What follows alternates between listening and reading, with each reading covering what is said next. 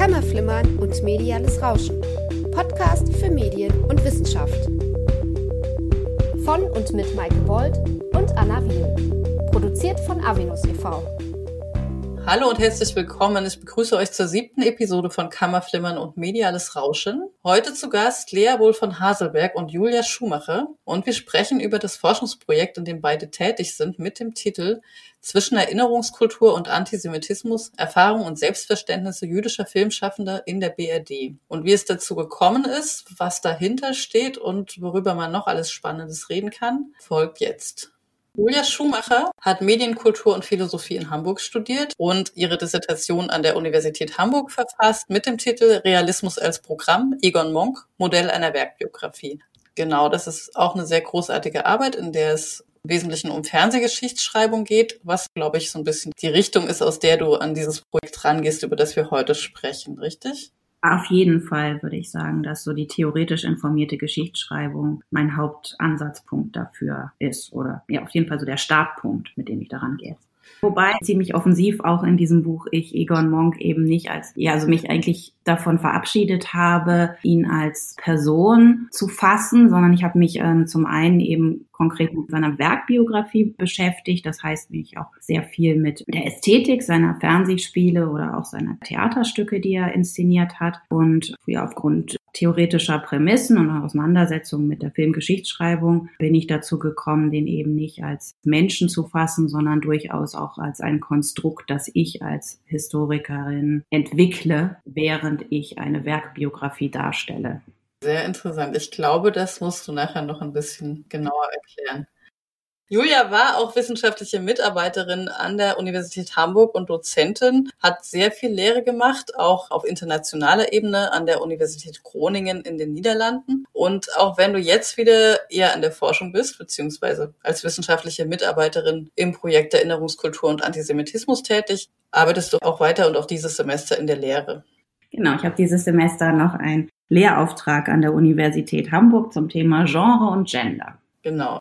Lea Wohl von Haselberg hat Theater, Film und Medienwissenschaften in Frankfurt am Main studiert und an der Universität Hamburg und Haifa genau eine Dissertationsschrift verfasst mit dem Titel Und nach dem Holocaust jüdische Spielfilmfiguren im westdeutschen Film und Fernsehen nach 1945. Darauf werde ich dich noch ansprechen, weil ich glaube, dass man auch eine kleine Brücke schlagen kann zu dem, was du jetzt machst. Aktuell arbeitest du an der Filmuniversität Babelsberg Konrad Wolf und bist eben Projektleiterin des Forschungsprojekts, über das wir heute sprechen. Und dir war aber auch noch viel wichtiger zu sagen, dass du auch das Jüdische Filmfest Berlin mitorganisierst und Mitherausgeberin der Zeitschrift Yalta Positionen zur jüdischen Gegenwart. Und es sind einige Ausgaben erschienen, die sehr viele und vielfältige lesenswerte Beiträge enthalten. Und äh, du bist auch Teil einer Nachwuchsgruppe Was ist jüdischer Film? Ist das diese Gruppe, wo ihr zweimal im Jahr so Sichtungen macht? Nein, das ist das DFG-Netzwerk Deutsch-Jüdische Filmgeschichte der Bundesrepublik. Das läuft schon seit 2019 und da treffen wir uns zweimal im Jahr, einmal im Jahr in Babelsberg und einmal im Jahr in Frankfurt. Und jetzt setzen wir natürlich aus wegen Corona. Die Nachwuchsgruppe Was ist jüdischer Film läuft seit dem Sommer in Babelsberg. Da sind wir zwei Doktorandinnen und zwei Postdocs, die zusammenarbeiten. Ähm, das ist so mit dem DFG-Netzwerk, das ist hervorgegangen aus einer Gruppe, wo wir uns immer zweimal im Jahr getroffen haben, um Filme zu gucken. Und das war quasi die Anfangsgeschichte von diesem Netzwerk. Genau, und innerhalb dieses Projektes, über das wir heute sprechen, arbeitest du zur Arbeitsbiografie des Produzenten Jula Trebitsch. Und kommen wir doch gleich mal direkt zum Projekt. Wir hatten ja schon darüber gesprochen, dass du über eine informierte Filmgeschichtsschreibung, also so mit diesem Ansatz herangehst, Julia. Mhm, also ich komme eben von einem theoretischen, also medientheoretischen Hintergrund und versuche das in eine Mediengeschichtsschreibung einzubringen. Das war etwas, was ich in meiner Dissertation über Egon Monk ausprobiert habe. Deswegen habe ich das auch Modell einer Werkbiografie genannt. Tatsächlich ein Vorschlag, wie man sowas machen könnte. Nun ist Egon Monk aber Regisseur und Autor gewesen. Das heißt also, in seinem Fall ließ sich das mit einigen Umwegen theoretisch noch begründen, ähm, ne, warum sein Name denn jetzt assoziiert werden kann mit der Ästhetik der Fernsehspiele, die ich dabei untersucht habe. Im Falle von Jula Trebitsch haben wir eine andere Konstellation, bei der nämlich nichts inszeniert hat, sondern der war Filmproduzent bzw. Fernsehproduzent. Und hier lässt sich nicht so ohne weiteres begründen, dass sich da jetzt irgendwie eine bestimmte Handschrift oder eine Linie irgendwie nachzeichnet in den Hunderttausenden von Produktionen, die denn mit seinem Namen versehen sind, genau genommen aber auch gar nicht mit seinem Namen, sondern mit dem ähm, des Unternehmensstudio Hamburg, das er gegründet hat und dem er vorstand und weswegen er eigentlich auch als zumindest in dieser Hinsicht prominente Figur in die Mediengeschichte der Bundesrepublik durchaus auch schon eingegangen ist. Mhm, danke, das ist, es liefert schon so einige spannende Punkte. Wollt ihr vielleicht noch mal kurz erklären, was eigentlich die Grundidee des Projektes ist, worum es geht und wie es dazu gekommen ist?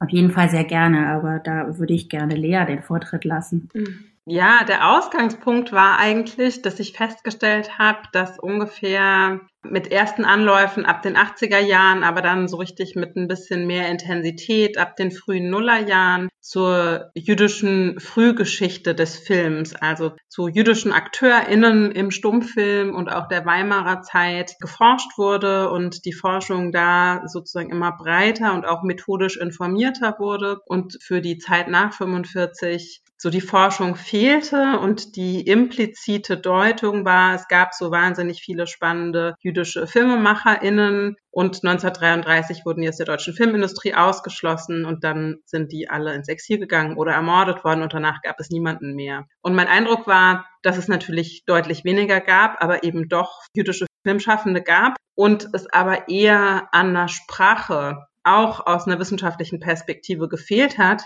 wie man eigentlich über die schreiben kann oder wie man die eigentlich in die Filmgeschichte einschreiben kann. Zwischen der Angst vor einer Essentialisierung auf der einen Seite und auf der anderen so der Idee, dass das ja vielleicht auch gar nicht relevant ist, dass die Filmschaffenden jüdisch seien. Und gleichzeitig aber, obwohl die in der Filmgeschichte nicht wirklich auftauchen, dann doch immer wieder ganz selbstverständlich über einen jüdischen Filmemacher oder einen jüdischen Regisseur geschrieben wurde, wo ich mich immer gefragt habe, ja, was macht es denn aus? Was macht denn ein Filmemacher, der auch Jude ist, zu einem jüdischen Regisseur? Also in welchem Verhältnis stehen eigentlich private Identität oder privates Selbstverständnis als Jude und das professionelle Selbstverständnis als Filmschaffender oder Filmschaffender? Und genau, das war so der Ausgangspunkt, wo ich dachte, ach, das könnte man doch mal an möglichst unterschiedlichen Biografien, Arbeitsbiografien mal beschreiben und mal gucken, wie man sich dem durch das Ausprobieren annähern kann und dafür Lösungen anbieten kann. Ja, also da ist, wenn ich da einhaken darf, also auch eine Grundidee von einem modellhaften Arbeiten drin. Also das ist irgendwie einer der Lieblingssätze, die ja immer wieder genannt werden, ob wir nun über Filmgeschichtsschreibung oder auch über politische Ereignisgeschichte sprechen oder schreiben, heißt das immer, ja, Geschichte wird gemacht. Und in der Regel soll damit darauf verwiesen werden, dass die Deutung von Geschichte und von, also von geschichtlichen Verläufen, ja, bestimmten Perspektiven natürlich unterworfen ist, derjenigen, der sie schreiben, auch Machtpositionen, die sich dabei einschreiben, Normierungen und wir das aber eher auch ganz buchstäblich fassen, nämlich also während wir uns mit diesen Arbeitsbiografien beschäftigen, schreiben wir Geschichte und während wir das tun, haben wir auch eine große Verantwortung dabei, ja, nicht Formeln zu wiederholen oder zumindest wollen wir das, glaube ich, gerne beide vermeiden, die denn dazu führen, dass wir nicht mehr das sagen, was wir meinen. Und in dieser Auseinandersetzung mit jüdischen Filmschaffenden haben wir eine ganz typische Konstellation, die wir in der Filmwissenschaft oder auch in der Filmkritik vielfach wiederfinden, wenn wir es mit AkteurInnen zu tun haben, die in einer marginalisierten gesellschaftlichen Position heraussprechen. Nämlich die Annahme, dass sich deren Position irgendwie in den Filmen niederschlägt dass sie das irgendwie da drin verarbeiten müssen und dass wir dann auch, wenn wir nur richtig hingucken, das auch finden können. Nun äh, ist das, da wir wissen, dass Filme ja nun arbeitsteilig entstehen, also eigentlich ein impliziter Anschluss an die Idee, dass wir so einen Auteur haben im Film. Damit wird meistens ein Regisseur gemeint, dessen Handschrift und auch dessen Persönlichkeit sich dann in so einen Film einschreiben kann, obwohl wir es da mit einem Team von minimal 40 Leuten zu tun haben. Und diese Annahme äh, wird eher, sagen wir, beiseite gelegt bei sogenannten Mainstream-Filmen. Aber sobald wir über irgendwas sprechen, was sich abseitig der Norm befindet, dann äh, gehen wir davon aus äh, oder gehen schneller davon aus, dass sich da bestimmte Positionen einschreiben. Und was wir damit dann eigentlich machen, ist aber sozusagen die Normen, die wir eigentlich kritisch reflektieren wollen, auch vorzuschreiben weil die Normen dazu tendieren, ja eher versteckt aufzutreten. Das ist das, was wir nicht weiter benennen müssen, sondern das, was sowieso allgemein bekannt ist und indem wir denn zum Beispiel auf die Türkischstämmigkeit eines Filmemachers oder einer Filmemacherin oder eben halt auch die Jüdischkeit hinweisen, dass wir dann gleichzeitig eigentlich so eine Markierung als Andersartigkeit vornehmen, die wir politisch eigentlich vermeiden wollen. Genau, und eigentlich bewegen wir uns in sozusagen so einer permanenten Ambivalenz zwischen Einschreiben und Ausschreiben, weil wenn wir die großartigen jüdischen Filmschaffenden in der Weimarer Republik permanent hervorheben und den Beitrag, den die zur deutschen Filmkunst geleistet haben, dann wird eigentlich auch die Idee einer deutschen Leitkultur oder sozusagen dem Film schaffen der Mehrheitsgesellschaft, zu dem dann die marginalisierten FilmemacherInnen einen Beitrag geleistet haben, also sozusagen etwas dazu beigetragen haben, zu dem, was es ohnehin schon gab. Damit wird eigentlich ein Othering reproduziert. Und gleichzeitig umgekehrt für die Zeit nach 45 hat das einfach auch, glaube ich, ganz viel mit der Quellenlage zu tun. Man weiß eben nicht, wer jüdisch ist oder nicht, außer die Leute positionieren sich öffentlich so und dann schreibt man lieber nichts darüber. Und man muss natürlich auch fairerweise sagen, es hat natürlich auch einen sehr schlechten Leumund, nach der jüdischen Herkunft von Menschen zu recherchieren in Deutschland oder ihnen darauf basierend eine spezifisch jüdische künstlerische Handschrift zuzuschreiben. Das heißt, das scheinen irgendwie Verfahren zu sein, die erstens historisch belastet sind und auch nicht sinnvoll funktionieren. Und deswegen haben wir uns halt mit dem Projekt auf die Suche gemacht nach anderen Verfahren, wie man das in der Filmgeschichte sichtbar machen kann.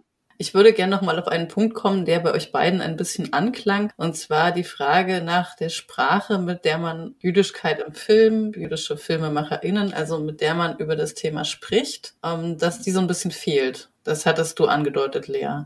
Das ist so ein bisschen das, wo ich mit dem Hinweis auf die Quellenlage auch darauf hinweisen wollte. Also für die Weimarer Zeit haben wir aus einer Forscherinnenperspektive die luxuriöse Situation, dass wir gucken können in den Archiven, wer wurde 1933 aus der deutschen Filmindustrie ausgeschlossen. Und über diesen Ausschluss, der letztlich natürlich über die nationalsozialistischen Rassengesetze läuft, haben wir aber so eine Zuweisung. Die ist zwar extrem problematisch, aber sie war ja damals realpolitisch wahr. Die Menschen hatten ja aufgrund dieser Gesetze und dieser Definitionen Konsequenzen zu fürchten.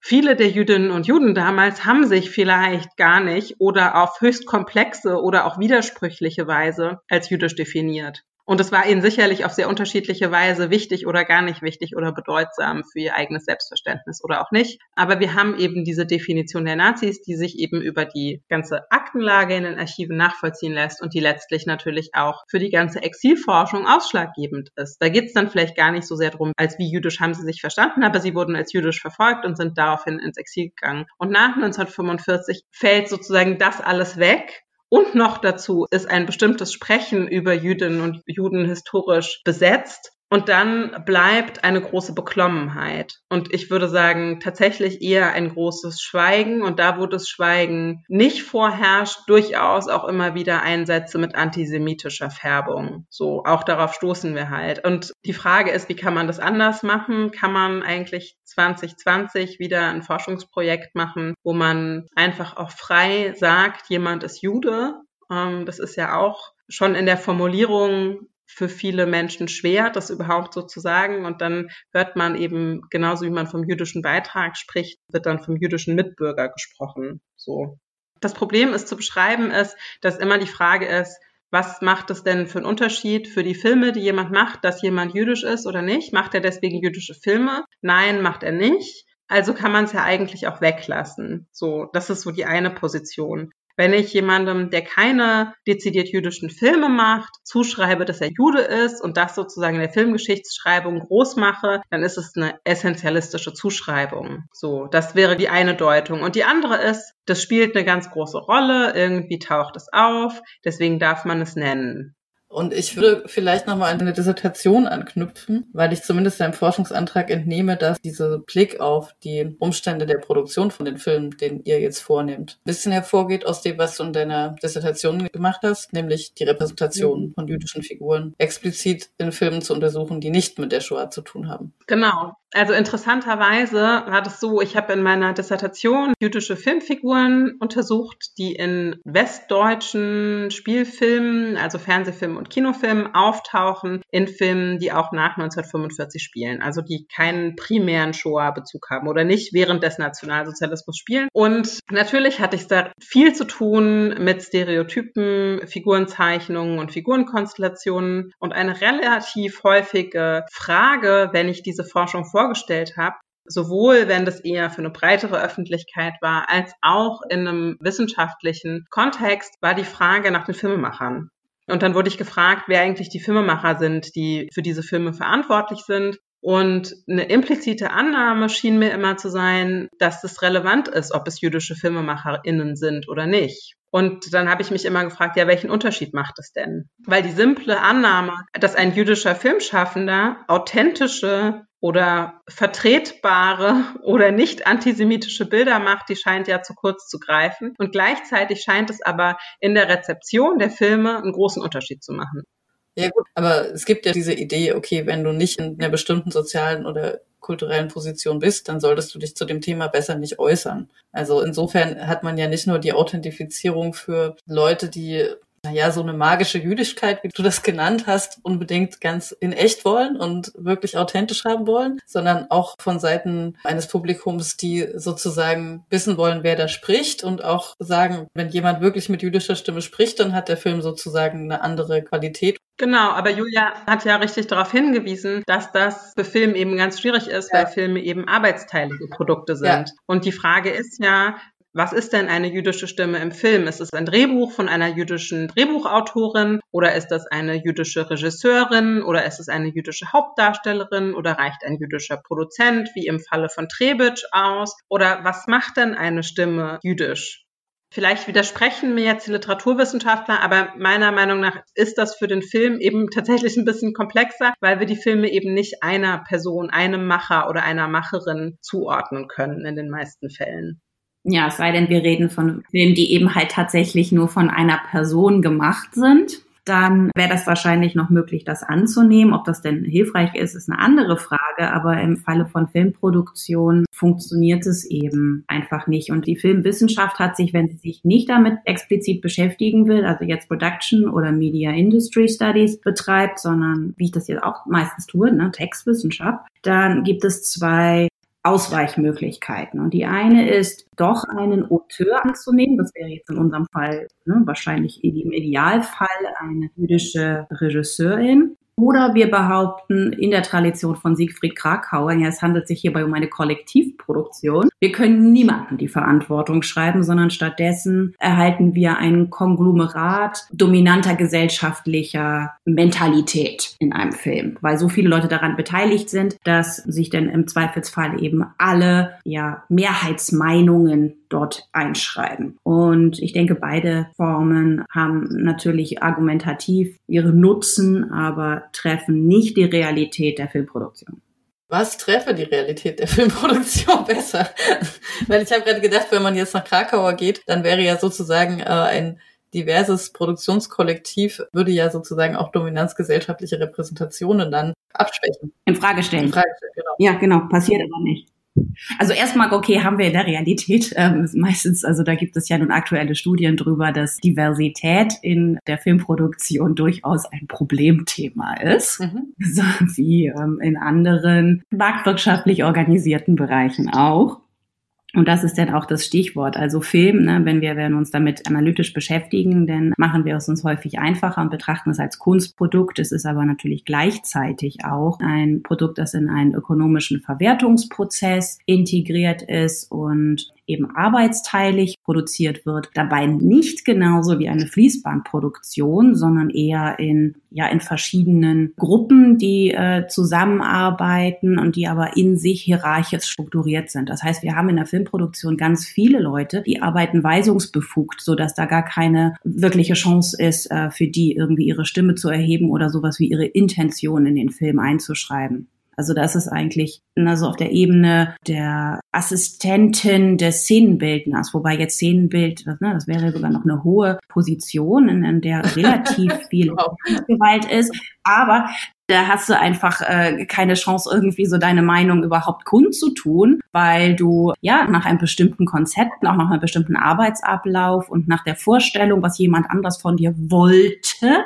etwa einen kreativen Beitrag tatsächlich leistest. Also ich glaube, hier bei Filmproduktionen kommt Beitrag, kann man das eigentlich ganz gut davon sprechen. Also äh, wir haben weder irgendwelche Diktatoren dort, die von oben herab alles bestimmen können, noch haben wir irgendwie ein Picknick mit Freunden, in dem man jetzt irgendwie gemeinschaftlich, kollektiv sich mal überlegt, wie man so einen Film macht.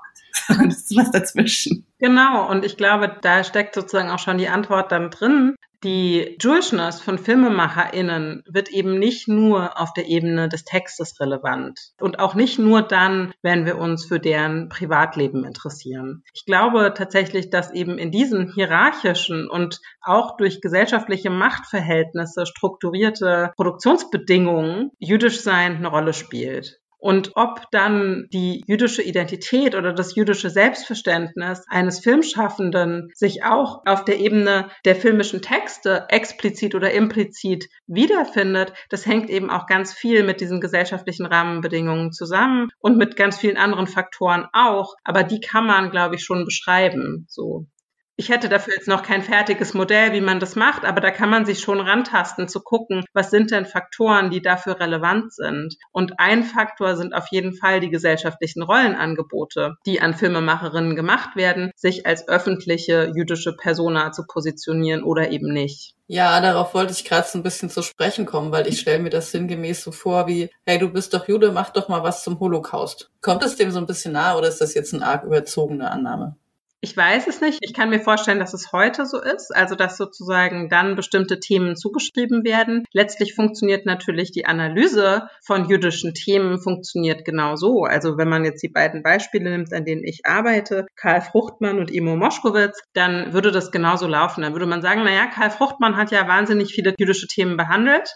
Klammer auf, der hat sich in seinem ganzen filmischen Schaffen an Nationalsozialismus und Shoah abgearbeitet, Klammer zu. Und bei Imo Moschkowitz findet man das nicht. Klammer auf, der hat keine Filme zum Holocaust gemacht, Ausrufezeichen, Klammer zu. So, dass der aber in Israel Theater gemacht hat und in Frankfurt parallel zum Auschwitz-Prozess in den 60er Jahren Hochhus Stellvertreter inszeniert hat, das fällt dann vielleicht der Filmografie nicht so auf. Und die Gründe, warum er sich vielleicht nicht für diese explizite Bearbeitung der nationalsozialistischen Vergangenheit entschieden hat, sind vielfältig, aber die lassen sich schon beschreiben. Ähm, dem geht ja auch eine Auseinandersetzung voraus. Also wenn ich mich sozusagen nicht in meinem Film explizit mit der Shoah beschäftige, dann mache ich das ja aus dem Grund und habe mich vorher damit vermutlich auseinandergesetzt, in seinem Fall, weil das ist ja das Rollenangebot, was an mich meistens herangetragen wird. Und dadurch, dass er sich aber dagegen entscheidet, taucht es so nicht in der Filmgeschichtsschreibung auf. Habe ich das richtig verstanden? Ja, beziehungsweise es kommen jetzt noch so ein paar Faktoren halt hinzu, die ich halt angekündigt habe. Das eine ist die Frage des konkreten historischen Zeitpunkts, weil Imo Moschkowitz interessanterweise 1996 durchaus seine Autobiografie schreibt, Der grauende Morgen, wo er sich mit seiner Verfolgungsvergangenheit auseinandersetzt ein Faktor. Die Frage ist, wann passiert das denn? Ab den 80er Jahren gibt es eine große Nachfrage nach Zeitzeugen-Aussagen, ähm, nach Zeitzeugen-Literatur. Und diese Sprecherinnenposition wird Menschen explizit angeboten. Und vorher war das, glaube ich, sehr anders. Zweiter Punkt, natürlich ist er auch schon wesentlich älter. Das heißt, in den 90er Jahren liegt es für ihn viel näher, zurückzublicken auf ein inzwischen längeres Leben, als es ihm wahrscheinlich mit 30 oder Anfang 40 entsprochen hätte, einen Rückblick sozusagen zu unternehmen auf sein Leben. Also, ne, das heißt, die eigene Lebensspanne als Faktor und dann eine historische Entwicklung in der Erinnerungskultur und im öffentlichen Sprechen über die Vergangenheit und dann natürlich auch nochmal wenn man jetzt eben Fruchtmann und Moschkowitz kontrastiert, die Frage der Traumatisierung.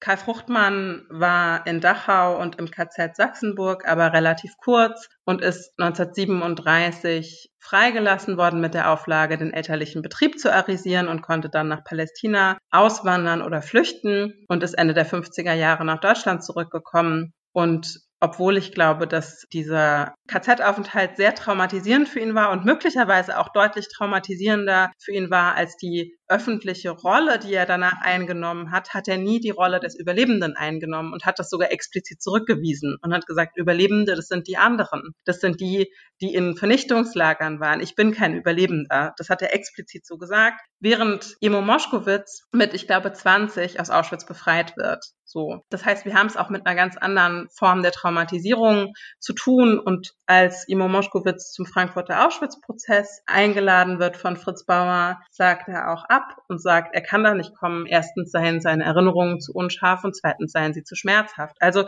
ich glaube, auch das ist ein Faktor, der da reinspielt. Und dann nicht zuletzt hat das natürlich auch was mit politischen Haltungen zu tun. Ne? Also Karl Fruchtmann hat seine filmische Arbeit einfach als die eines Antifaschisten verstanden, hat da auch für sich einen antifaschistischen Auftrag gesehen drin. Und aus dieser Haltung heraus hat er die Filme gemacht. Und daraus entsteht was anderes, als wenn man das mit einem anderen politischen Selbstverständnis macht. Und ich glaube, da macht es halt Sinn, sich diese Arbeitsbiografien auch intersektional anzuschauen.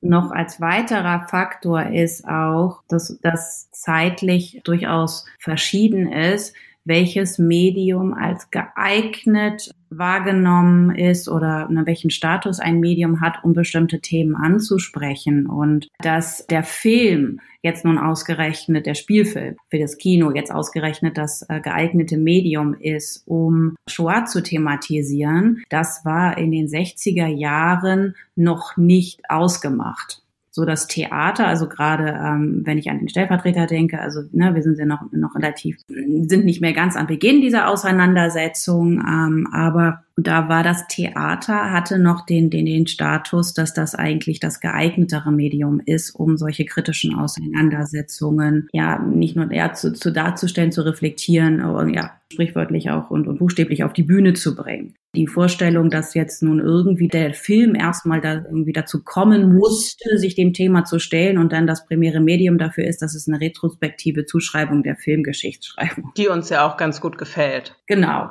Also es erzählt sich als Geschichte auch einfach gut. Aber wenn man dann eben halt in die Zeit zurückgeht und auch die Debatten ernst nimmt ähm, und die Auseinandersetzung, die sie da geführt haben, gibt es da sehr viele Hinweise darauf, dass eben ja auch gegenteilige Deutungen äh, möglich sind. Genau. Kannst du das vielleicht näher ausführen? Naja, also wenn wir uns jetzt nur mal darauf beziehen, so in welchen Medien fand denn Auseinandersetzung mit der Shoah statt und ab wann und wie. Und dann können wir das nachvollziehen, dass in der frühen Nachkriegszeit, also das hauptsächlich in der Literatur zunächst war und auch in der Lyrik. Dann ist es auch durchaus schon im Theater gewesen. Es war aber noch ein bisschen schwierig. Es ist im Hörfunk thematisiert worden, vermehrt dann im kritischen Fernsehspiel und eigentlich von dort aus erst in das Kino geschwappt. Nein, aber es gibt auch filmische Auseinandersetzungen mit der Shoah direkt nach Kriegsende eigentlich, sobald Filme produziert werden. Das gibt es, ja. Ich würde sagen, es gibt so eine frühe Welle, die schon da ist die dann aber dann doch ziemlich lange erstmal abebbt. Genau. Beziehungsweise das verschwindet nicht die Thematisierung, sondern sie findet dann in Theater, in Fernsehen und auch im Kino in einer für heutige Begriffe sehr verklausulierten Form statt. Also es ist sehr schwer lesbar aus heutiger Perspektive. Für die Leute damals kann das aber gut sein, dass diese sehr kodierte Form der Ansprache durchaus verständlich war. Da sprechen wir nicht von der Shoah, sondern das ist das große Verbrechen. Das war den Leuten denn wahrscheinlich damals schon klar, was damit gemeint war.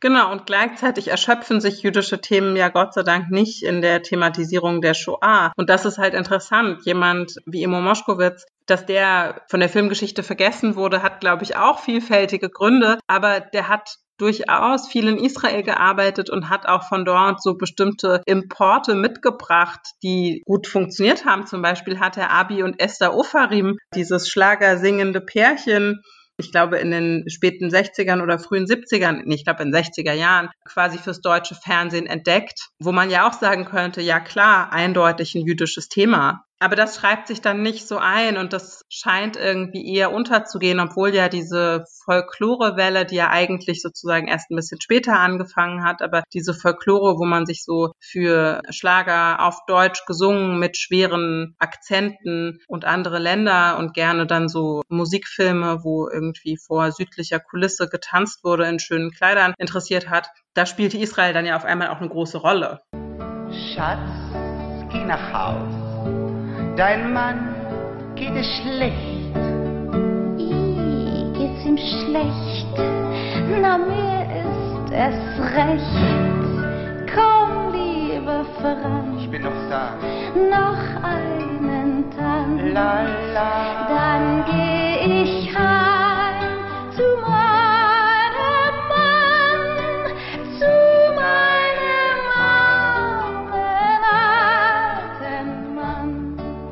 Imo Moschkowitz, ich glaube, das ist tatsächlich, als er Anfang der 60er Jahre in Israel ist und dort Siegfried Lenz inszeniert, entsteht eine Doku fürs ZDF über diese Inszenierung, weil das ist die erste Inszenierung eines lebenden deutschen Dramatikers auf einer israelischen Bühne. Da gab es einen impliziten Bann vorher. Deutsche Autoren hat man nicht gespielt. Und Imo Moschkowitz inszeniert das erste Mal wieder einen deutschsprachigen Autor auf einer israelischen Bühne. Und darüber wird eine Dokumentation gedreht. Und das ist dann eine Dokumentation über Imo Moschkowitz und diese Inszenierung, aber vor allem natürlich auch über das Land. Und das ist deutlich folkloristisch. Und da empfiehlt er ihnen, in so eine Bar zu gehen, wo so ein nettes junges Paar israelische Schlager singt oder israelische Chansons singt. Und da gehen sie hin und dann entdeckt er die da sozusagen quasi fürs deutsche Fernsehen. Und die sind dann in den folgenden, ich glaube, mindestens 20 Jahren, also in den 60er und 70er Jahren, ziemlich populär. Und auch im deutschen Fernsehen dann. Ja, ja, auch im deutschen Fernsehen ist der Oferim zieht nach Deutschland, nach München. Ich glaube, da lebt sie auch immer noch und ähm, ja, macht, glaube ich, in Deutschland eine viel größere Karriere als in Israel.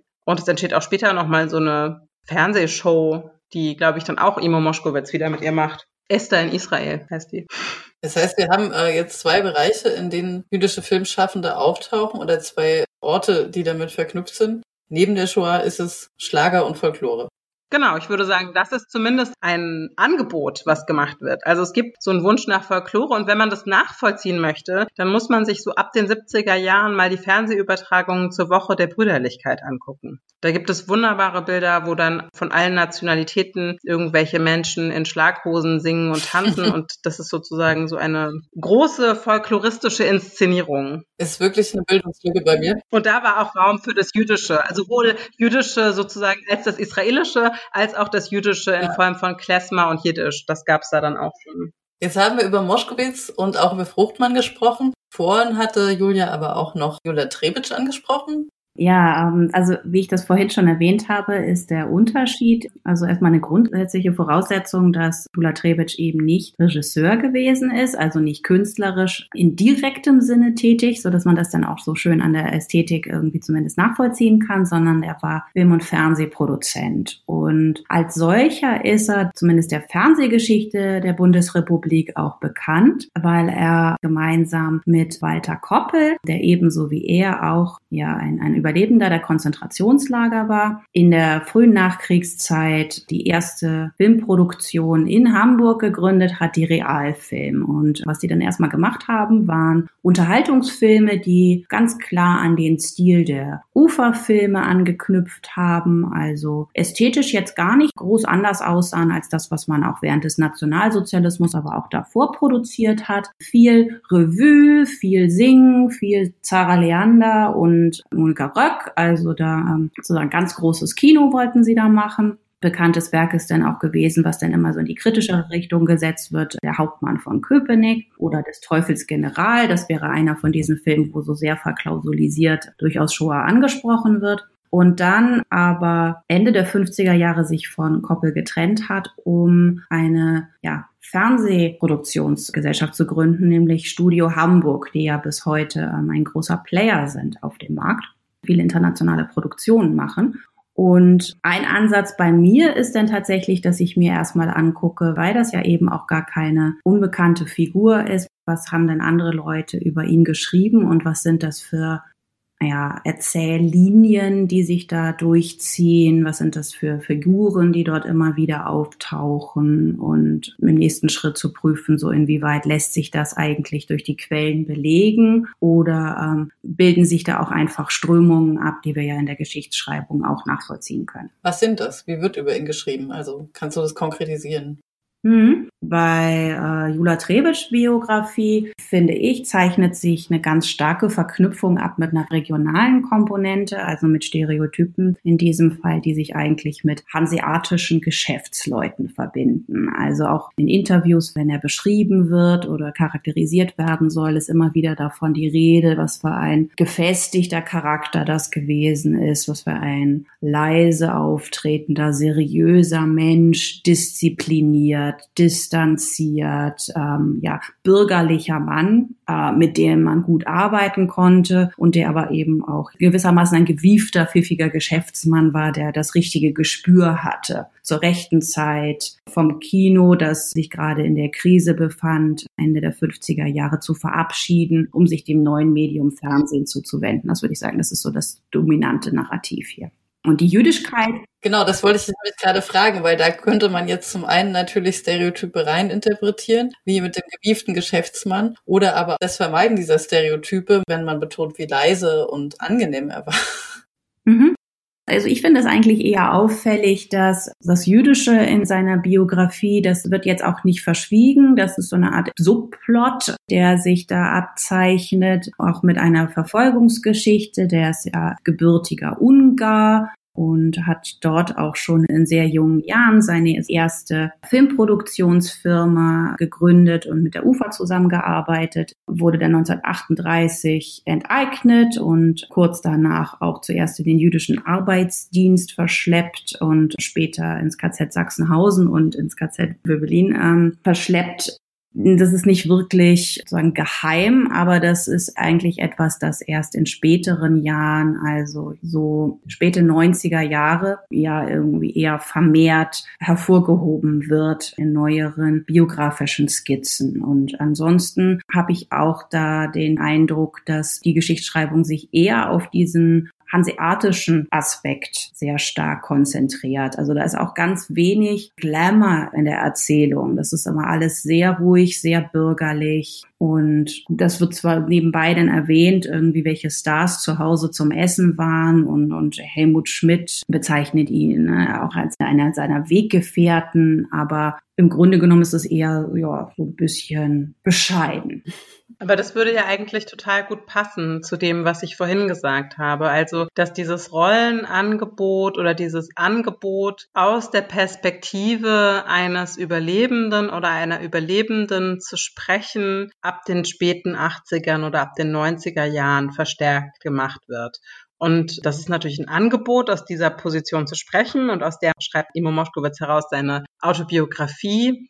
Aber aus diesem Bedarf einer spezifischen Form von jüdischer Verfolgungserzählung. Heraus wird es dann natürlich auch in so biografische kurze Skizzen eingeschrieben, ne? dass dann bestimmte Aspekte von einer Biografie auf einmal hervorgehoben werden, die vorher vielleicht gar nicht so relevant waren. Also ich finde das schon, dass das ein Moment ist, der sich da in biografischen Skizzen zu Trewitsch ganz gut nachzeichnen lässt. Vorher würde das anders geframed werden. Ne? Dabei eher einer von den tatkräftigen Pionieren, die den angepackt haben in der Nachkriegszeit. Genau. Und wenn man da halt Karl Fruchtmann so dagegen stellt, dann finde ich das halt total interessant, der sich eben in seinem filmischen Schaffen wirklich an der Shoah abgearbeitet hat und auch Meilensteine in der deutschen Fernsehgeschichte durchaus gemacht hat und aber 1990 ein Gedichtband herausgibt, der Auschwitz Kinderlieder heißt und dieser Gedichtband mit selbstgeschriebenen Gedichten, den veröffentlicht er anonym. Also da vermeidet er das genau, dass das mit ihm persönlich verbunden wird und dass er sozusagen in diese Schublade landet. Das heißt, diese Rolle, also als Überlebender zu sprechen, die vermeidet er wirklich dezidiert, obwohl er nie ein Geheimnis daraus macht, dass er in Dachau war. Also das steht schon relativ früh, wird das auch erwähnt, die eigene Verfolgungsgeschichte, aber er spricht nicht aus dieser Position und verweigert sich dem eher.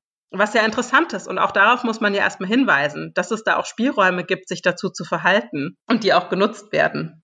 Ja, und insofern zeigt es ja schon wieder, dass es vielleicht dann doch einen Grund dafür gibt, dieses Forschungsprojekt so zu machen und Jüdischkeit tatsächlich zu untersuchen und zu benennen. Ne? Also weil das ja zeigt, dass sozusagen Jüdinnen und Juden gar nicht nur bestimmten Rollenangeboten gefolgt sind, sondern diese eben auch abgelehnt haben, wie du das schon gesagt hast, aber dass sich auf jeden Fall dazu verhalten werden musste und dass sie aber auch keine Statisten in einem bloßen Gedächtnistheater, also einem dominanzgesellschaftlichen Narrativ gewesen sind.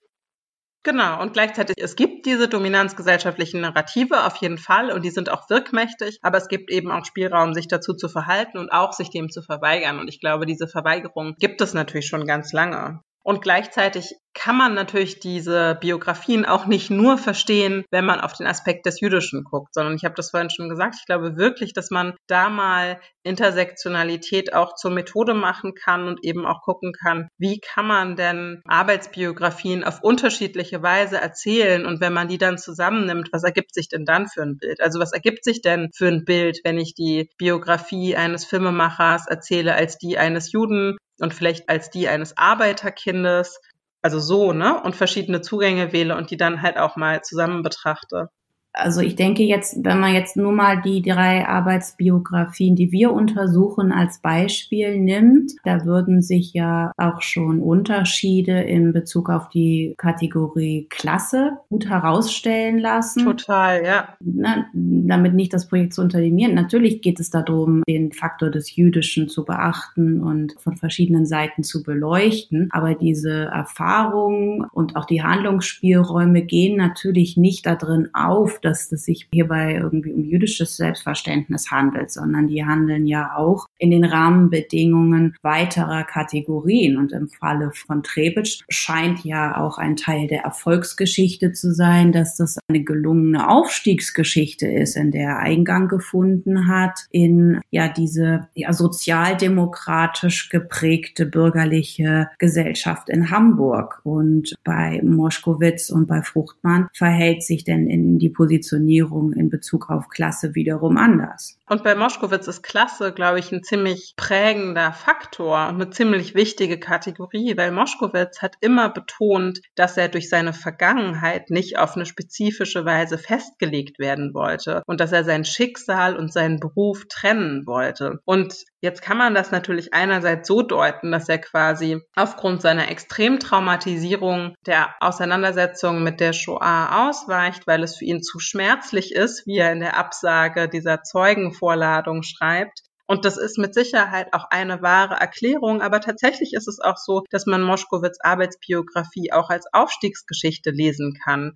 Moschkowitz wird geboren als Kind von sehr armen, nahezu illiteraten Eltern, als begabtes Kind, was nur wenige Jahre in die Schule geht, bevor es zur Zwangsarbeit verpflichtet wird und dann im Konzentrations- und Vernichtungslager landet. Und der ist knapp 20, als er befreit wird und wird ganz schnell Regieassistent von Gustav Gründgens und reüssiert dann so richtig in der Hochkultur. Und das will er auch. Bei Gustav Gründgens in Düsseldorf, jahrelang, acht Jahre, glaube ich, war er da. Mhm. Ja, er war sein Protégé. Und er hat bis zu seinem Tod nichts auf Gustav Gründgens kommen lassen. Also ich glaube, da sind wir halt genau bei den Widersprüchen, auf die man auch stößt. Und er wollte halt, und das hat er halt auch relativ früh betont, er wollte keinen wie auch immer gearteten Bonus für seine Verfolgung bekommen, sondern ich glaube auch, dass er das Gefühl haben wollte, diesen Aufstieg, den er geschafft hat, diesen gesellschaftlichen Aufstieg auch tatsächlich aufgrund seiner Fähigkeiten ja. zu schaffen. Und das ist ja interessant, dass man da sieht, also das kann sozusagen das Argument des Traumas nicht aufhebeln, aber es addiert halt eine weitere Facette. So, die man, glaube ich, wenn man diese Aufstiegsgeschichte nicht mitliest und die Kategorie Klasse, kann man diese Arbeitsbiografie nicht in vollem Umfang verstehen. Ja, das klingt für mich sehr plausibel, weil er sozusagen dieses keinen Bonus haben zu wollen, ist ja schon verknüpft mit einer Klassenidentität auch. Oder einer Klassenerfahrung, besser gesagt. Ja. Sehr wichtiger Hinweis. Ja, Genau, und ich meine, es ist ja schon wirklich verrückt, dass jemand sieben Jahre in die Schule geht und dann mit Mitte 20 irgendwie die Klassiker auf Theaterbühnen bringt jemand, der kein Abitur gemacht hat, jemand, der nicht studiert hat, jemand, der dann noch nicht mal eine komplette Schauspielausbildung oder so gemacht hat. Ne? Ja, das ist im Grunde schon eine nahezu unglaubliche Geschichte, wenn man jetzt das KZ weglässt. Ja, das ist auf jeden Fall beeindruckend, aber es ist auch, wenn man sich andere Arbeitsbiografien in der jungen Bundesrepublik anguckt, gar nicht singulär. Also die haben teilweise wirklich also erstaunliche Stationen durchlaufen und das hat auch was damit zu tun, dass die Medienbereiche zu diesem Zeitpunkt auch noch sehr viel durchlässiger gewesen sind. Also oder behaupte ich jetzt mal, dass sie durchlässiger waren als heute. Ja, und wir es natürlich auch mit viel mehr abgebrochenen Biografien zu tun haben auf jüdischer wie auf nicht-jüdischer Seite. Genau, also Also ist das ja ein Produkt des Krieges auch. das war irgendwie kein Merkmal, also nachdem irgendwie eine Bewerbung quasi abgelehnt wird, weil wir ziemlich viele Leute in demselben Alter haben, die aus anderen Gründen auch eine abgebrochene Ausbildung haben. Ja, tatsächlich war bei Moschkowitz auch das Arbeiterkind stand nicht im Vordergrund. Das war tatsächlich auch keine Selbsterzählung und da kann man jetzt nur spekulieren, woran das lag. Ich glaube, dass der durchaus trotz der Armut, die seine Kindheit geprägt hat, keine ganz unglückliche Kindheit hatte. Der hatte mehrere Geschwister. Der Vater war Schuster, die waren sehr arm, haben in Westfalen gelebt. Aber ich glaube, das war keine per se unglückliche Kindheit. Aber bis auf seinen Vater sind alle Geschwister und seine Mutter ermordet worden. Ich glaube überhaupt nicht, dass der eine Erzählung von sich geschaffen hat, die sozusagen bei der Geburt anfängt und eine Kindheit mit einschließt. Dazu muss man sagen, der hat kein Geheimnis daraus gemacht, dass er in Auschwitz war. Der hat kein Geheimnis aus seiner Verfolgungsgeschichte gemacht. Der hat das nicht verheimlicht, aber der hat das nicht zu einem zentralen Angelpunkt in seinem Arbeitsleben machen wollen. So rum vielleicht. Interessant ist, dass ich eine Stelle gefunden habe, wo Gustav Gründgens über ihn und sich, weil Gründgens ja nach dem Krieg kurz interniert war, also von Moschkowitz und sich als den beiden KZlern oder wir beide KZler gesprochen haben, was ja schon ganz schön krass ist. What?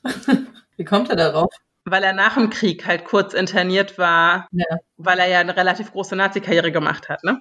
Ja, das ist schon eine, eine verlockende Geschichte, um sie weiter ergründen zu wollen. Ja, und trotzdem, ne, aber das ist halt interessant. Also Moschkowitz lässt halt nichts auf ihn kommen, betont immer, dass er nichts mit ihm hatte und er ihn trotzdem protegiert hat. Und als Gründgens stirbt, in allen auch so Fernsehen-Nachrufen, allen Fernsehsendungen, da taucht Moschkowitz an vielen Stellen auf und nimmt Gründgens also wirklich sehr feurig in Schutz. Vor jedem Verdacht, der da so im Raum steht, ja. Ja gut, es ist ja, wir müssen nicht über Grundkins diskutieren jetzt, aber es ist eine super interessante Geschichte, die mich so ein bisschen zu der Frage bringt, auf welcher Quellenbasis, mit welchen Materialien arbeitet ihr eigentlich so? Ihr habt viel erzählt, es gibt Sachen, die lassen sich besser, welche, die lassen sich schlechter belegen, manchmal kann man nur spekulieren, aber das würde mich jetzt tatsächlich interessieren. Wie geht ihr vor? Was ist eure Quellenbasis? Genau, also ich habe eigentlich für Fruchtmann und Moschkowitz zwei sehr unterschiedliche Quellenbestände. Bei Moschkowitz ist der Nachlass privat bei seiner Witwe in Ottobrunn, München. Und der ist sehr interessant. Der besteht natürlich aus so Produktionsnotizen und Unterlagen und solchen Sachen. Aber Moschkowitz hat schon sehr früh angefangen, seine Telefonate mitzuschneiden. Das heißt, es gibt irgendwie ein großes Sammelsurium an Audiokassetten, wo seine Arbeitstelefonate mitgeschnitten sind, die er über sein Arbeitszimmer geführt hat. Und das verweist uns aber schon auf den schwierigen Status weil das sind natürlich Sachen, die kann man gar nicht oder nur auf sehr problematische Weise zitieren, weil man natürlich die Persönlichkeitsrechte von den anderen Menschen, die da am Telefon sind und in der Regel nicht wissen, dass sie aufgezeichnet werden, natürlich nicht verletzen darf. So, Mhm. so interessant diese Kassetten sind, so schwierig ist es, sie zu verwenden. Ja, genau. Und bei Fruchtmann, das kann ich ganz knapp machen, da gibt's halt einen Nachlass, der umfangreich, aber sehr gut aufgearbeitet ist, der in der Akademie der Künste hier in Berlin liegt. Und auch noch Möglichkeiten, mit einem Regieassistent von einem wichtigen Projekt zu sprechen, der auch hier in Berlin ist. Also da gibt es auch noch ein paar Menschen, mit denen man sprechen kann. Und Kinder, die gibt es im Fall von Moschkowitz auch, ja sogar sehr bekannt. Genau. Aber wie gesagt, die Quellenlage ist reichhaltig, aber eben nicht immer einfach. So. Wie ist das bei dir, Julia? Ja, eigentlich ähnlich. Also ich habe schon, sagen wir, vorgängige Geschichtsschreibung, biografische Notizen, journalistische Beiträge, auch Fernsehporträts, ne, die es da erstmal auszuwerten gilt. Dann sind Aktenbestände auch im Staatsarchiv einsehbar. Was ich auch hier finde, ist eine interessante Quelle, sind Korrespondenzen weil mich ja da auch die Frage interessiert, wie eng er eigentlich mit ja, anderen Leuten zusammengearbeitet hat. Also ich bin da ja in diesem Projekt auch weiter weg von der Frage der konkreten Filmästhetik, mehr dahin gekommen, mich zu fragen, so gibt es da eigentlich stabile Arbeitsverbünde und finden sich da auch darstellbare, verwertbare Informationen in Auseinandersetzungen, in Korrespondenzen beispielsweise. Und auch hier gibt es Kinder, die hoffentlich für ein Interview bereitstehen. Und jetzt ist aber die Frage, mit welchen Quellen kann man denn jetzt eigentlich arbeiten? Mhm. Und was, obwohl es vielleicht plausibel und glaubwürdig ist, kann man verwenden oder eben dann doch nicht verwenden? Da wart ihr euch ja, glaube ich, auch gar nicht ganz einig. Es ist generell so, wenn man sich ja mit Film und Filmproduktion beschäftigt, also es gibt zwei Konstellationen. Entweder man hat zu wenig Quellen, ähm, also Schriftquellen, die wir ja als HistorikerInnen immer gerne haben, weil Filmproduktionsprozesse in der Regel nicht schriftlich oder nicht stark schriftlich dokumentiert werden. Es sei denn, jemand tut einmal den Gefallen und führt regelmäßig Protokolle, aber ansonsten werden sehr viele Absprachen, die dann auch zu interessanten kreativen Entscheidungen führen, die werden mündlich gefasst. Das heißt, die sind dann einfach für die Geschichte verloren. Ja, okay, man kann natürlich noch versuchen, durch Interviews mit Beteiligten, sofern sie denn noch leben, solche Informationen zu erheben. Da haben wir dann aber das Problem, dass dann natürlich auch das ja häufig sehr lange zurückliegt. Ne? Also an welchen Zettel erinnern die sich noch? Äh, das ist das eine. Das andere ist, wir haben häufig auch Quellen und auch sehr interessante und reichhaltige Quellen, nur dann wissen wir nicht so richtig so, was wir mit denen anfangen sollen, weil die nicht die Fragen beantworten können, die wir uns gerade stellen. Oder aber, wie Lea das auch schon beschrieben hat, wir haben Quellen, die wir aus moralisch-ethischen Gründen nicht verwenden wollen mhm. oder weil sie auch der Konzeption entgegenstehen. Also ich sag mal, Gossip. Ne? Das, warum sollte man das tun? Ne? Inwieweit hilft einem das jetzt weiter, irgendwie diese Geschichte zu erzählen? Ne? Das andere ist, was vielleicht ein Streitthema zwischen uns ist, ist sowas wie, man findet manchmal sowas wie unterschiedliche Drehbuchfassungen oder auch verschiedene Bearbeitungsstadien kann man dann nachvollziehen an Dokumenten. Nur das Problem daran ist methodisch leider, dass äh, wir denn nachzeichnen können, dass es eine Veränderung gegeben hat. Wir finden aber keine ausreichenden Indizien dafür, um eine plausible Behauptung aufzustellen, warum diese Veränderung stattgefunden hat. Und dann gibt es verschiedene Möglichkeiten, die uns auch die Theorie oder die Kulturgeschichte zur Verfügung stellen und die uns dann vielleicht auch plausibel erscheinen. Aber das Einzige, was wir dann sagen können, ist ja, es kann so sein, es kann aber auch anders sein. Und das ist für Historikerinnen natürlich immer ein bisschen unbefriedigend. Das stimmt, das ist unbefriedigend, aber lass mich an zwei Stellen einhaken, Julia. Das eine sind die nicht realisierten Projekte. Also mir fällt schon auf, dass es ziemlich interessant ist, dass auch FilmemacherInnen, wo man sagen würde, na ja, jüdische Themen spielen ja gar nicht so eine große Rolle im filmischen Schaffen, häufig doch noch ein paar unrealisierte Projekte in der Schublade oder im Nachlass liegen haben, wo jüdische Themen doch auftauchen. Jetzt hast du natürlich recht es ist ganz schwierig dann zu sagen, naja, diese Projekte wurden nicht realisiert aufgrund von einem gesellschaftlichen Zeitgeist, der jüdischen Themen ablehnen gegenübersteht oder gar Antisemitismus. Das ist natürlich wahr, aber erstmal diese nicht realisierten Projekte zur Kenntnis zu nehmen und sie als Ideen oder als irgendwie gewünschte Projekte, die man zu irgendeinem Zeitpunkt eben dann doch entwickelt hat, erstmal zur Kenntnis zu nehmen, das kann man ja schon machen und das finde ich schon wichtig. Und wir spekulieren ja auch an anderen Stellen und solange es als Spekulation gekennzeichnet ist, spricht da ja auch nicht so viel dagegen, mal Überlegungen in den Raum zu stellen. Da finde ich auch nicht, dass da was grundsätzlich dagegen spricht, nur gerade halt in dem Fall der unrealisierten Projekte ist, wenn man sich die Produktionsrealität ansieht, ist das eben halt bei der überwiegenden Mehrheit aller Filmemacherinnen und Filmemacher, dass die ungefähr 50 Prozent der Sachen, die sie gerne machen wollen, nicht realisieren können. Also da ist der der Spielraum, warum ein bestimmtes Projekt vielleicht jetzt nichts geworden ist, ziemlich hoch. Und ich will ja auch gar nicht sagen, dass das nicht spannend ist, sich das anzugucken und dass es nicht lohnenswert ist, das zur Kenntnis zu nehmen. Nur an einer bestimmten Stelle stellt sich dann auch die Frage, wie viel kann man einfach nur zur Kenntnis nehmen und dann quasi für die Nachwelt auch protokollieren und wann ist denn der Punkt erreicht, in dem man dann auch mal Angebote machen möchte, um eine Erklärung dafür bereitzustellen. Denn das ist ja das, was eigentlich von uns Historikerinnen erwartet wird, dass wir nicht nur Chroniken verfassen, sondern auch Angebote machen, kausale Beziehung herzustellen. Genau, und das halte ich tatsächlich für ein methodisches Problem. Also, äh, dass wir natürlich auf Stellen stoßen, wo wir keine wissenschaftlich plausiblen Erklärungen anbieten können und dann das ist ja das, was ich eingangs an der Filmgeschichtsschreibung bemängelt habe, sich häufig dafür entschieden wird, dann die Dinge nicht zu erwähnen, weil man sie noch nicht plausibel begründen kann. Warum ist es eigentlich relevant, dass jemand jüdisch ist? Ach, schwierig zu beantworten, also lassen wir es raus. Da würde ich jetzt sagen, das ist kategorial ein bisschen was anderes als in diesem Quellproblem, aber okay. Also ich würde schon auch insofern zustimmen, dass, oder wem auch immer ich jetzt zustimme, es ist jedenfalls, was ich mir gerade gedacht habe, dass wenn du es überhaupt nicht mal dokumentierst, dann entsteht dadurch ja auch ein gewisser Bias. Mhm. Das glaube ich auch. Also womit ich sagen will, dass, also zur kurzen Übersetzung, dass sozusagen das dann nicht wahrgenommen wird, obwohl es ja aber eben existierte. Und selbst wenn wir es nicht erklären können, ist es sozusagen der Vollständigkeit halber wichtig und andere Leute können es vielleicht irgendwann auch mal erklären oder man findet eine bessere Methode, weitere Indizien. Genau, und ich knüpfe noch mal so ein bisschen am anderen Punkt an. Ich habe ja gesagt, dass ich denke, dass jüdisch sein von Filmemacherinnen noch auf ganz anderen Ebenen eine Rolle spielt als auf der Ebene des filmischen Textes und was sich da irgendwie ausdrückt. Und ich glaube schon, dass wir noch sehr wenig bis jetzt Forschung vorliegen haben, die sich mit Antisemitismus in der Bundesrepublik im Kontext von Film und Filmproduktion befasst. So.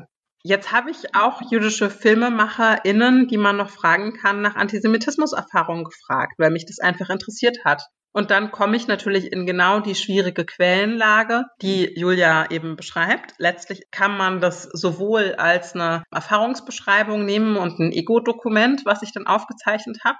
Das verletzt möglicherweise Persönlichkeitsrechte von jemand anderem, aber das sind sozusagen erstmal so rechtliche Schwierigkeiten. Oder ich kann auch sagen, das ist letztlich Gossip. Weil da werden natürlich anekdotisch wird da erzählt, was irgendwann mal irgendwer zu irgendjemandem gesagt hat. So, da stellt sich natürlich ein Problem. Das taucht auch in meinen wissenschaftlichen Publikationen nicht auf. Mir war das aber trotzdem ganz wichtig, das zu fragen. Und ich glaube schon, dass es auch eine Relevanz hat für meine Forschung, weil ich frage das natürlich aus einem Grund, es interessiert mich und da verdichten sich durchaus auch Bilder. Und dann kann man vielleicht auch bestimmte Forschungsfragen nochmal vor diesem Hintergrund anders stellen und kann dann Fragen beantworten an Stellen, wo man es methodisch sauber machen kann, falls das jetzt nicht zu abstrakt war.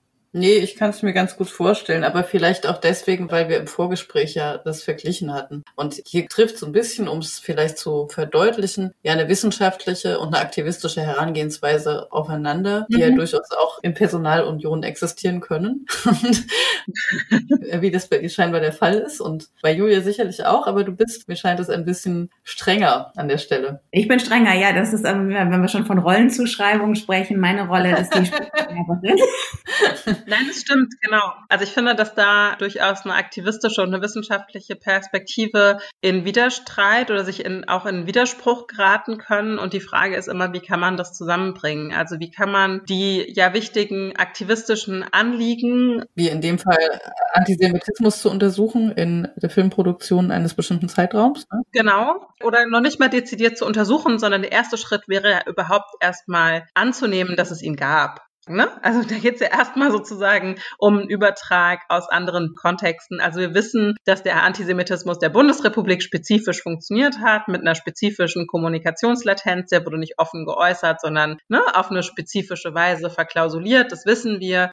Und in der Filmproduktion und im Film wollen wir das eigentlich nicht wahrhaben. Wenn es da mal Filme gibt, wo man sagen kann, da gibt es problematische Bilder von Jüdinnen und Juden, dann werden relativ komplexe theoretische Modelle aufgefahren, um zu erklären, warum das alles Mögliche ist, aber kein Antisemitismus, der da sichtbar wird. Da würde ich nicht zustimmen. Also Erstmal war ich gar nicht bereit, sozusagen die Methode anzuzweifeln, dass wir wissen, dass wir aus anderen Zusammenhängen haben über die Kulturgeschichte nicht auf die Film- und Fernsehproduktion übertragen können. Das denke ich, das funktioniert auch argumentativ relativ sauber. Und Aber es wurde in vielen Bereichen nicht gemacht bis jetzt. Da würde ich dir doch zustimmen, ne? Da stimme ich dir zu. Ich glaube, meine Perspektive ist dann eher dann her, noch, weil ich halt doch, doch irgendwie Lehrerin bin, ist, dass ich dann nur dann irgendwie dann ja doch die Spielverderberin oder meinetwegen auch die warnende Stimme spiele, die sagt so, ja, das ist eine Möglichkeit von mehreren, die besteht. Ja, warum bestimmte Konstellationen zustande kommen. Dass jetzt aber grundsätzlich angenommen wird, dass kein Antisemitismus sich finden lässt in der Film- und Fernsehproduktion der Bundesrepublik. Ähm, wer sagt denn das? Genau, nee, das nimmt auch niemand an. Aber keiner äußert sich dazu, wo es den denn geben könnte oder befasst sich damit irgendwie. Und wenn es irgendwo an einer expliziten Stelle den Verdacht gibt, dass das sozusagen tatsächlich ein Ausdruck von antisemitischen Ressentiments sein könnte, dann gibt es doch relativ schnell sozusagen bestimmte Verteidigungsstrategien oder den Versuch, diesen Vorwurf zu dekonstruieren. Und das ist, finde ich, schon auffällig, dass wir das auf der einen Seite sehen können, wie sozusagen antisemitische Bilder erklärt werden und damit sozusagen der vermeintliche Antisemitismusvorwurf entkräftet wird und gleichzeitig aber bis jetzt, und ich habe das noch nicht gelesen, ich lasse mich aber gern eines Besseren belehren, jüdische FilmemacherInnen, von denen man ja erstmal ganz pauschal und theoretisch annehmen dürfte, dass sie Ziel von Antisemitismus sein könnten, wenn es Antisemitismus gibt oder gab, nicht danach fragt. Ja, da gebe ich dir, da, da, da bin ich bei dir, auf jeden Fall. Und auch, ähm, ich denke sogar, dass diese Konstellation, die du beschrieben hast, in der Filmwissenschaft, dass komplexe Modelle aufgefahren werden, um bestimmte Vorwürfe zu entkräften. Das können wir ja nicht nur im Fall von Antisemitismus feststellen, sondern das bezieht sich ja auch auf Rassismen oder auf Sexismus. Ja, unbedingt. Total. Natürlich. Tagesgeschäft. Genau. genau. Also das, was wir klassischerweise machen, mit veröffentlichten Texten arbeiten, da kommen wir ja bei so einer Herangehensweise, die ihr ja auch mit integriert habt, genau an dieses Problem. Und wir wollen aber Forschung zur Produktion zusammenhängen und dazu gehören nicht öffentliche Texte und also ich finde es eine sehr interessante Fragestellung, weil Production Studies, glaube ich, auch immer wichtiger werden, weil die öffentlichen Diskussionen über die Bedingungen von Filmproduktionen immer präsenter werden. Ja? Und insofern denke ich, man sollte da Lösungen finden in irgendeiner Weise. Also, mhm. Ich habe sie gerade nicht. Und eine Lösung, eine Lösung, die für mich sozusagen der Dialog zwischen meiner aktivistischen und meiner wissenschaftlichen Perspektive wäre, man kann ja erstmal zum Beispiel bei den jüdischen Filmschaffenden bleiben und benennen, dass es doch verdichtete Hinweise auf Antisemitismuserfahrungen gibt in unterschiedlichen Kontexten und dass es vielleicht wichtiger ist, erstmal diese Erfahrung auf einer jüdischen Seite zu markieren und hervorzuheben, als dass es dann prioritär wäre, sozusagen den Träger des antisemitischen Ressentiments namentlich kennbar zu machen. Das ist vielleicht dann sekundär, eine sekundäre Frage, wie man damit eigentlich umgeht, sondern man kann ja auch erstmal über diese Erfahrungen schreiben. Ja, jetzt würde ich fast sagen Amen. Aber es ist noch kein Amen, natürlich nicht.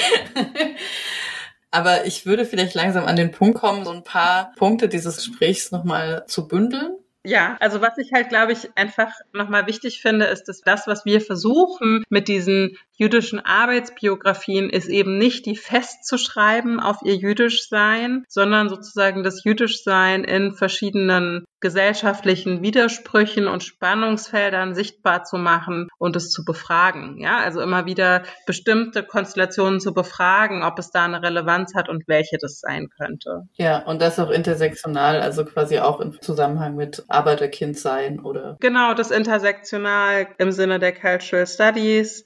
Julia und ich haben uns schon viel darüber ausgetauscht, dass ja die Kategorie Race und Gender sehr hip sind im Moment, aber Class ist bisschen aus der Mode gekommen. Darüber wird sehr wenig gesprochen eigentlich. Naja, kommt auch an, wo du bist und wen du fragst in den aktuellen Publikationen der Cultural Studies kann ich es jetzt nicht beurteilen, aber ich würde sagen, auf einer mehr aktivistischen Ebene ist das schon präsent. Auf einer aktivistischen Ebene ist es präsent, aber in der Wissenschaftscommunity habe ich das Gefühl, gibt es doch gerade was Film und Repräsentation und so angeht, doch eine viel größere Fokussierung auf Gender und Race um das jetzt sozusagen in diesen Kategorien zu bleiben, oder? Ja, also den Eindruck teile ich ja auch insofern, also weil zum einen in den Schwerpunkten, die für Analyse gewählt werden, von Repräsentationen, aber auch wenn man Leute befragt nach ihren eigenen Zuschreibungen und wie sie sich selber verorten in ihrer Erlebniswelt oder in ihrer Identität, wenn man das so will, da jetzt die Kategorie der Klasse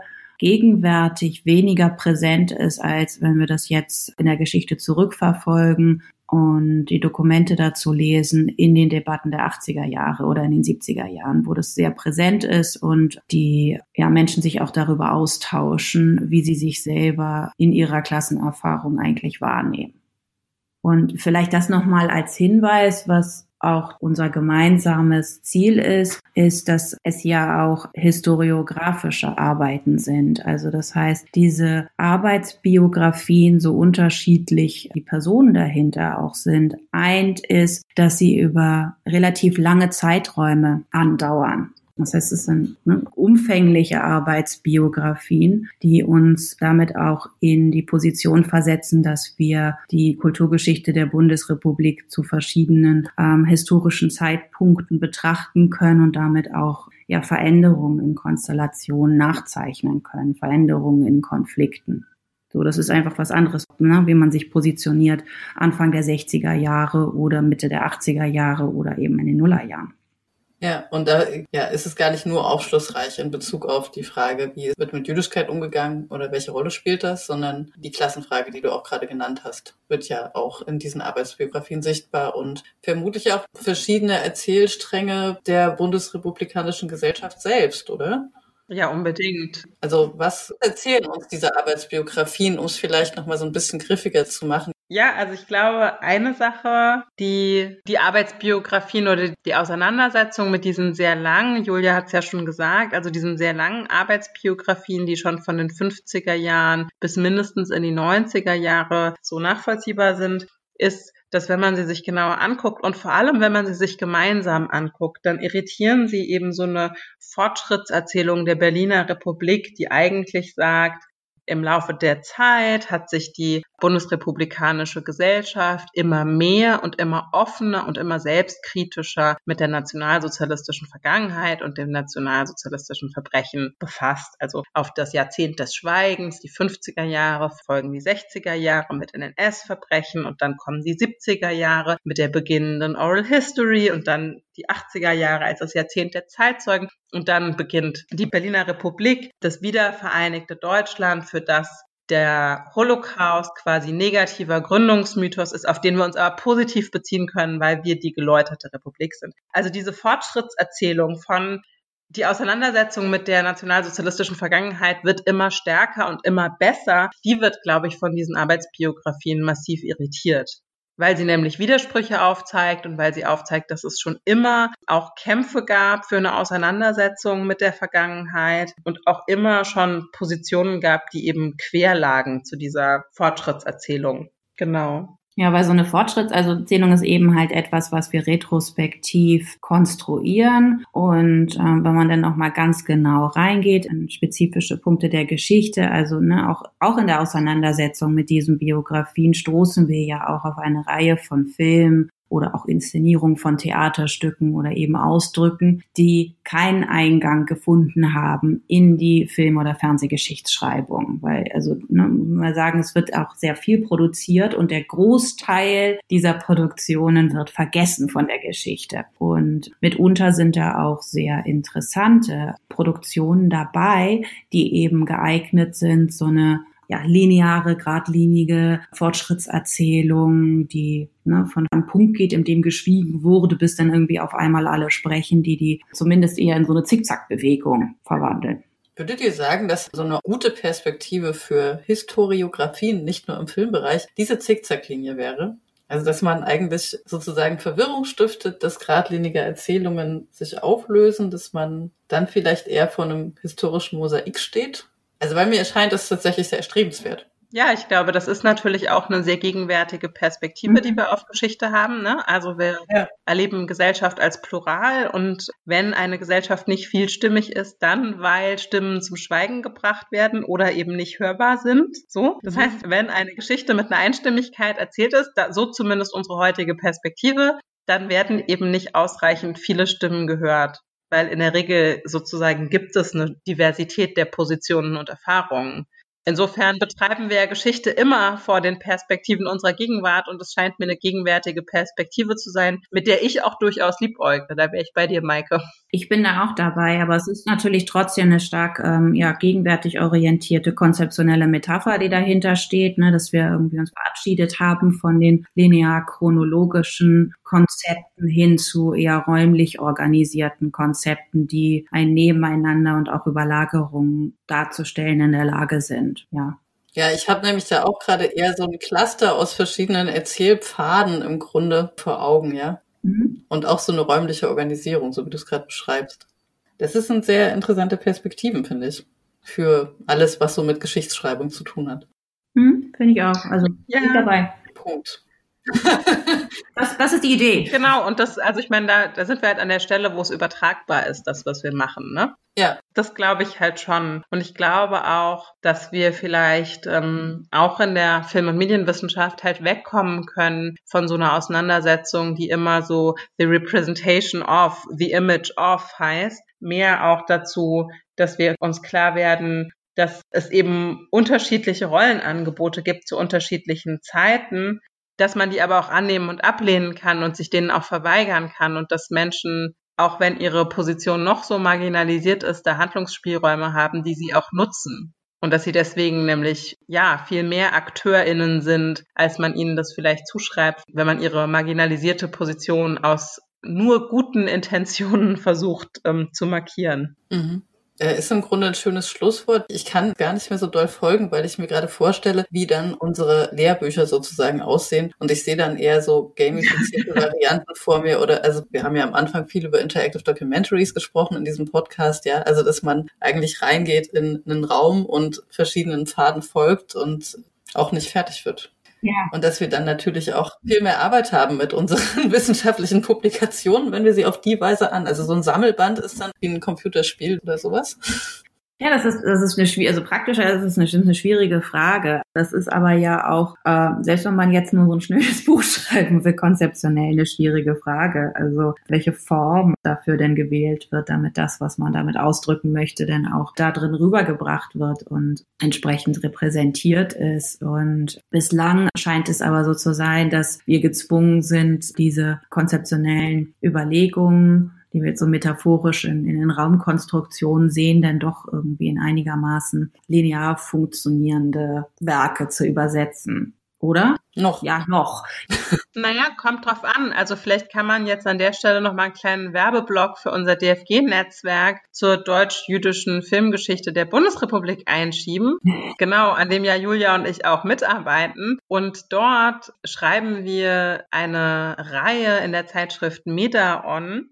Dort entsteht eine kollaborativ verfasste Reihe, die aus kurzen Texten der Netzwerkmitglieder besteht. Und diese kurzen Texte versuchen tatsächlich auch diese schwierige Quellenlage zu reflektieren. Das sind nämlich in der Regel Texte oder Fundstücke der Archivarbeit, die zu viel für eine Fußnote und zu wenig für einen eigenen Artikel sind. Und daraus entstehen kurze Texte verschiedener AutorInnen, die wir dann zu so einer Art Mosaik kompilieren. Und das ist ein super Format. Ja, genau. Jedes halbe Jahr ein neuer Beitrag von immer so mindestens fünf AutorInnen zu einem Überthema. Und der Text zu Dingen erscheint, glaube ich, in den nächsten zwei Wochen. Und dann versuchen wir in so kleinen Fragmenten sozusagen jüdische Perspektiven in die Filmgeschichte einzuschreiben. Nicht linear. Also ich finde, eigentlich, Jule, legen wir doch voll viel vor an Vorschlägen, wie man es machen könnte.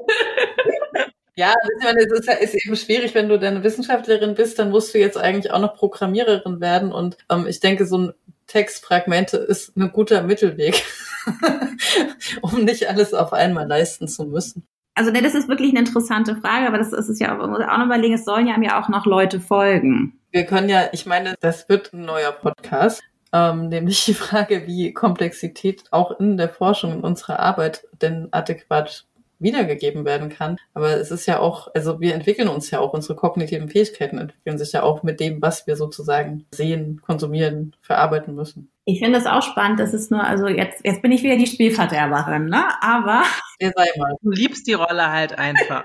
ja, weil eigentlich möchte ich ja immer nur, dass ihr dann auch irgendwie Antworten darauf findet, auf die Probleme, die ich da immer so aufmale. Ah, die Didaktin vorm Herrn. Genau. Immer optimistisch in die Zukunft blickend, dass alles nochmal gut wird. Ich meine, ein Grund dafür, warum wir linear schreiben, ist ja auch, weil wir linear argumentieren. Also die Tradition des, des Arguments. Ähm, ne? Genau, wenn wir argumentieren. Aber in der Meda-On-Reihe argumentieren wir ja gar nicht so doll, sondern versuchen ja tatsächlich eher was anderes, sondern versuchen Dinge hervorzuheben und Kausalitäten zu beschreiben und sie dann sozusagen erst in der Summe zum Sprechen zu bringen. Das stimmt. Ja, ich glaube auch gar nicht, dass der lineare Text wegfällt. Es geht ja eher um Beschreibungs- und Darstellungsformen, auch gerade von ja, vielleicht Lücken oder komplexeren Zusammenhängen. Ne? Ja, oder auch was, was parallel stattfindet und so weiter. Das auf jeden Genau, Fall. ja. Aber eben halt, also solange wir auch argumentative Anteile haben, wenn jemand da eine Idee dazu hat, gerne melden.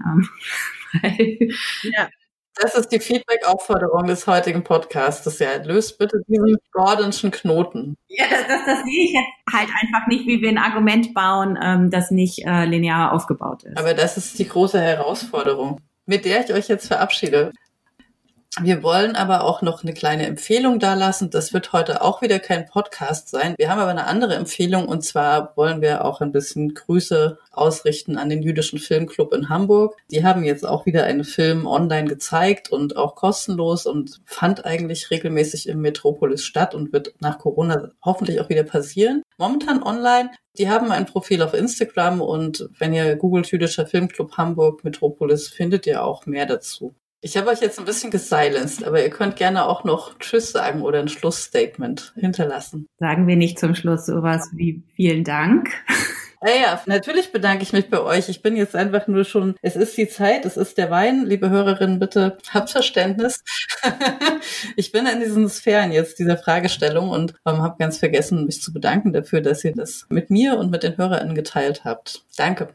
Ja, wir danken dir sehr, Maike. Ja, vielen Dank für das nette Gespräch und dass wir so ausführlich über unsere Arbeit sprechen durften. Das war sehr schön. Das fand ich auch. Ja, hoffentlich bald wieder. Und wir verlinken, wo man eure Arbeit verfolgen kann. Ne? Das ist ja nicht nur das, was du gerade erwähnt hast. Ihr habt auch einen Blog. Genau, wir haben auch einen Blog vom Netzwerk. Ja, genau. Und das werdet ihr alles in den Shownotes finden. Und es lohnt sich, denke ich, dieses Projekt weiter zu verfolgen. Vor allen Dingen, weil da auch noch im Umfeld andere Projekte schweben, über die wir hier gar nicht gesprochen haben, die aber genauso spannend sind. Genau. Und wir hören uns dann im Februar wieder. Und zwar Kirsten Limbecker und ich. Kirsten ist Journalistin. Und es soll gehen um die sogenannten Corona-Leugner, aka Querdenker, aber gar nicht so sehr nur um diese Leute, weil die werden schon viel besprochen, sondern um die Frage eigentlich, welcher Freiheitsbegriff da gerade mit welchen historischen Bezügen kultiviert wird und wie er in breitere Diskurse hineinwirkt.